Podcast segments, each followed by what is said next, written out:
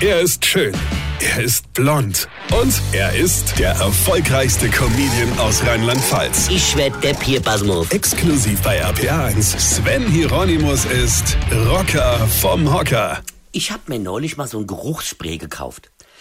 Ja, meine Frau war der Meinung, wenn ich mal, also wenn ich dann mal müsste, äh, also dann wäre anschließend so ein Geruchsspray nicht so die schlechteste Idee. Gut, habe ich dann gemacht.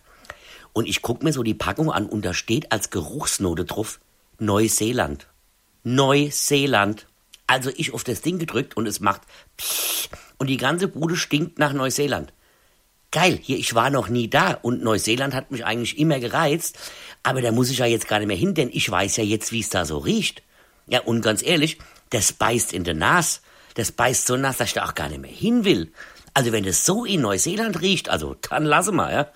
Ich habe ja nur gedacht, das ist ja eigentlich eine super Idee. Ich kaufe mir jetzt alle Länder, die ich noch bereisen wollte, als Geruchsspray und dann kann ich ja entscheiden, ob mich das bockt oder nicht. Wer kam denn auf die Idee, diesen Geruch Neuseeland zu nennen? Wisst ihr, Neuseeland, da stelle ich mir so vor, da riecht's nach Gras. Also normales Gras, jetzt nicht das anderen da, also ja, nach Schafen, Meer und frischer Luft. Aber wenn es da so riecht, vergiss es. Also hätte ich nicht gelesen, dass dieses Spray Neuseeland sein soll, hätte ich eher auf Bottrop getippt. Aber wie riecht denn eigentlich Bottrop? Weine kennt dich.